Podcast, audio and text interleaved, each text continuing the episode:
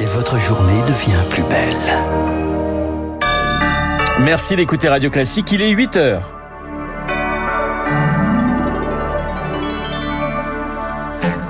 La matinale de Radio Classique avec Renaud Blanc. Elisabeth Borne au pied du mur, à affronte deux motions de censure cet après-midi à l'Assemblée. Le bac menacé par la grève. Les épreuves de spécialité débutent pourtant à 14h. Et puis, la tension monte d'un cran dans la rue. Les manifestations sauvages se multiplient depuis le 49-3. On en parlera avec Yannick Landreau d'Alliance Police. Radio. Classique. Et le journal de 8 heures nous est présenté par Lucille Bréau. Bonjour Lucille. Bonjour Renaud, bonjour à tous. Stop ou encore Elisabeth Borne face à deux motions de censure à l'Assemblée? 287, c'est le nombre de voix qu'il faut pour renverser le gouvernement. Les deux motions répliquent au 49-3 sur la réforme des retraites seront débattues à partir de 16h. L'une défendue par le Rassemblement national, la seconde transpartisane portée par le groupe Lyotte. Il faudrait qu'une trentaine de députés les républicains la votent pour que le gouvernement chavire. Seule une poignée seulement assume de le faire. C'est le cas du député LR de Moselle, Fabien Di Filippo. Je voterai toutes les motions de censure. C'est une question de respect de la démocratie, de respect de nos institutions, de respect du Parlement. C'est le gouvernement qui, pour éviter un vote, a engagé sa responsabilité. Donc on ne vote pas du tout sur le fond des projets politiques qui sont portés par les signataires, mais bien pour répondre au gouvernement. Et là, ça se fait en réaction à un déni de démocratie sans précédent. Ici, eh bien, le gouvernement demande de répondre à une question. Peut-il appliquer la loi sur les retraites tant qu'elle a été votée par les représentants du peuple C'est à cette simple et unique question que nous répondrons cet après-midi. Un propos recueilli par Lauriane Tout-le-monde. Si les motions sont rejetées, la gauche, elle n'a pas dit son dernier mot. Un référendum d'initiative partagée est déjà dans les tuyaux et des recours au Conseil constitutionnel se préparent.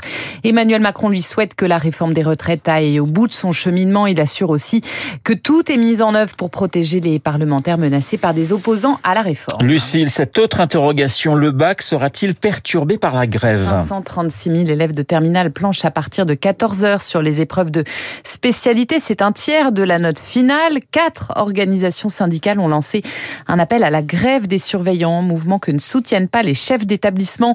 Bruno Bobkiewicz est le secrétaire national du SNPDEN, le syndicat des personnels de direction on est tout à fait contre la réforme et à chaque fois qu'il y a une manifestation, on est présent, mais on n'adhère pas du tout à, l'idée de tenter d'empêcher l'examen de se dérouler. Il faut pas ajouter de l'attention là où il y en a déjà beaucoup, il faut pas insécuriser les élèves là où ils le sont déjà. Si les syndicats, les fédérations ont appelé à une journée jeudi, c'est justement pour laisser les lycéens tranquilles. Donc vraiment, il faut être en capacité de faire la part des choses et faire en sorte que l'examen puisse bien se dérouler lundi, mardi, mercredi, puisqu'on a quelques élèves qui passeront également mercredi. Une propos par Anaïo a noté qu'en cas de retard lié à la grève des transports, les lycéens pourront tout de même bénéficier de toute la durée prévue des épreuves. La colère qui ne retombe pas et ce matin par des, des tentatives de blocage sont en cours sur plusieurs accès routiers de Rennes en Ille-et-Vilaine. 8h03 sur Radio Classique. Les mobilisations se poursuivent et s'intensifient depuis jeudi dans la rue. La tension entre les forces de l'ordre et les manifestants est de plus en plus forte. Quelques centaines de personnes se sont encore rassemblées hier au Halles, au cœur de Paris. Bilan 17 interpellations. Jeudi et vendredi dernier, c'était plusieurs milliers de personnes qui ont exprimé leur colère place de la Concorde à Paris. La préfecture de police y a d'ailleurs interdit tout rassemblement jusqu'à demain. Forte tension ce week-end également à Lyon, Strasbourg, Marseille ou encore Grenoble. Bonjour Yannick Landreau.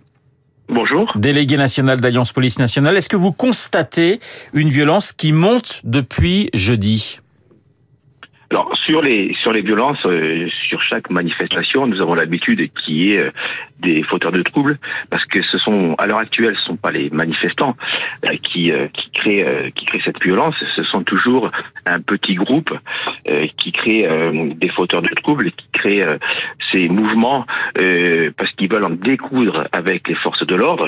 À ce titre, permettez-moi de, de saluer l'excellent l'excellent travail de mes collègues sur le terrain qui depuis plusieurs semaines et depuis jeudi dernier euh, encadre des manifestations ou des rassemblements qui ne sont pas autorisés, on peut, on peut nous euh, juste se réjouir de qu'il n'y ait pas trop de blessés de part et d'autre, mais euh, cette violence, on la connaît on la connaît et elle ne change, elle ne change pas. Ce sont toujours les mêmes qu'on retrouve euh, en début de cortège ou en fin de cortège pour en découdre.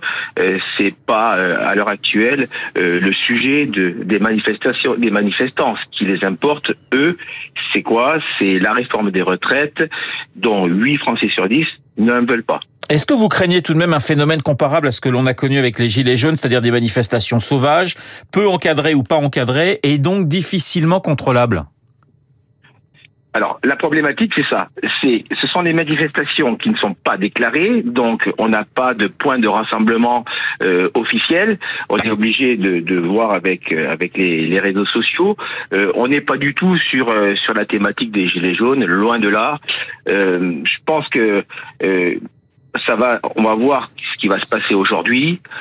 après suivant ce qu'il va se passer au niveau des votes des motions de censure, euh, on verra bien la suite. Pour l'instant, euh, personne ne peut le savoir, mais on n'est pas du tout sur euh, sur euh, sur le, cadre des gilets jaunes de là. Yannick Landreau, le 15 mars, votre syndicat Alliance appelait à descendre dans la rue contre cette réforme des retraites. Vous êtes toujours solidaire du mouvement? Vous appelez à manifester jeudi prochain? Alors sur sur la pour jeudi prochain, euh, c'est pas moi qui vais en décider, hein, ce sont mes secrétaires généraux, les organisations. Euh, en tous les cas, nous, c'est effectivement, tu, on ne peut pas euh, imaginer euh, qu'un fonctionnaire de police euh, à 59, 60, 62, peu importe l'âge, soit encore soit la voie publique. On a un métier difficile, tout le monde le sait, avec des horaires atypiques, des missions de plus en plus fatigantes et épuisantes. Donc pour nous, effectivement, c'est pas possible de rester avec une réforme des retraites à 64 ans. Merci Yannick Landreau. Je rappelle que vous êtes délégué national d'Alliance Police. Des courses toujours plus chères en grande surface. Les prix des denrées alimentaires vont continuer à grimper dans les semaines et les mois à venir. La Banque de France s'attend à un pic de l'inflation alimentaire vers la fin du premier semestre, autrement dit fin juin. La Banque de France qui double aussi ce matin sa prévision de croissance pour 2023 à 0,6% seulement. Lucille Xi Jinping est en visite d'État en Russie. Le président chinois accueilli aujourd'hui par Vladimir Poutine, symbole du début d'une nouvelle ère russo-chinoise, des relations qui sont au point culminant de leur histoire pour Vladimir Poutine et qui continuent de se renforcer, surtout pour lui depuis le début de la guerre en Ukraine. L'économie russe totalement isolée à l'ouest se tourne de plus en plus vers la Chine pour s'assurer une ligne de vie financière, Eric Kioch. En un an, les échanges commerciaux entre Pékin et Moscou ont bondi de plus de 46%. Plus parlant encore, la part du yuan, la monnaie chinoise dans le commerce extérieur russe, a été multipliée par 30, conséquence des sanctions occidentales, explique l'économiste Jean-Joseph Boileau. Là, il y a de facto un phénomène de réorientation euh, forcée de la Russie euh, vers la Chine. C'est un remplissage par le vide. La Chine a ainsi doublé ses importations de pétrole russe. En échange, elle a fourni au Kremlin des équipements stratégiques pour éviter un effondrement de son économie. Téléphonie mobile, l'automobile, des composants électroniques qui servent à tout le matériel militaire.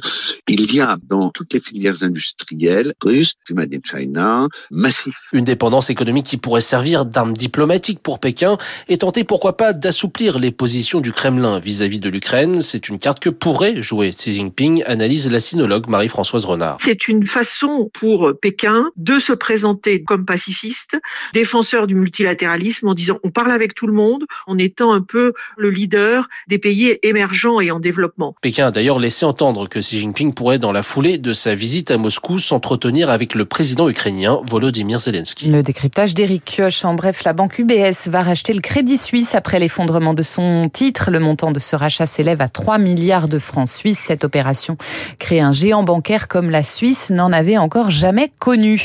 C'est un diagnostic très attendu comme l'ordonnance qui l'accompagne. Le GIEC doit dévoiler aujourd'hui à 14h sa dernière synthèse sur le réchauffement climatique, le résumé de plus de 10 000 pages de travaux qui font consensus par les experts climat de l'ONU. Allez, un peu de sport pour terminer ce journal. Et le PSG battu hier par Rennes à domicile. Défaite 2-0 lors de la 28e journée de Ligue 1. Le PSG qui reste tout de même leader de la Ligue 1. Marseille euh, reprend de son côté sa place de dauphin en s'opposant à Reims 2-1. Merci Lucille. Lucille Bréau pour le journal de 8h. Il est 8h09 sur l'antenne de Radio Classique. J'ai trois bretteurs, trois fines lames dans le Vous studio cerné. de Radio Classique. Je suis cerné par Guillaume Tabar, par Guillaume Durand et par Pascal Perrino qui sera votre invité, Guillaume, dans, dans quelques Voilà, instants. Avec un chiffre à retenir, c'est 287. Oui, et bien on va voir ce qui va se passer. C'est une journée encore à suspense. Pascal Perrineau, donc professeur émérite Des universités, grand spécialiste de la chose politique comme Guillaume Tabar, bah, la situation vous l'avez présentée, donc je ne vais pas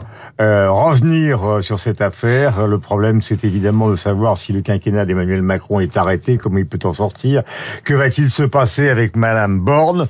Tout à l'heure à 8h40, nous recevrons Luc Ferry, qui, à mon avis, va être assez remonté comme d'habitude. Je le sens, oui. Mais, oui. Vous sentez, vous avez raison. Moi aussi. Euh, mais nous allons commencer par Guillaume, le premier breton le camarade Tabac.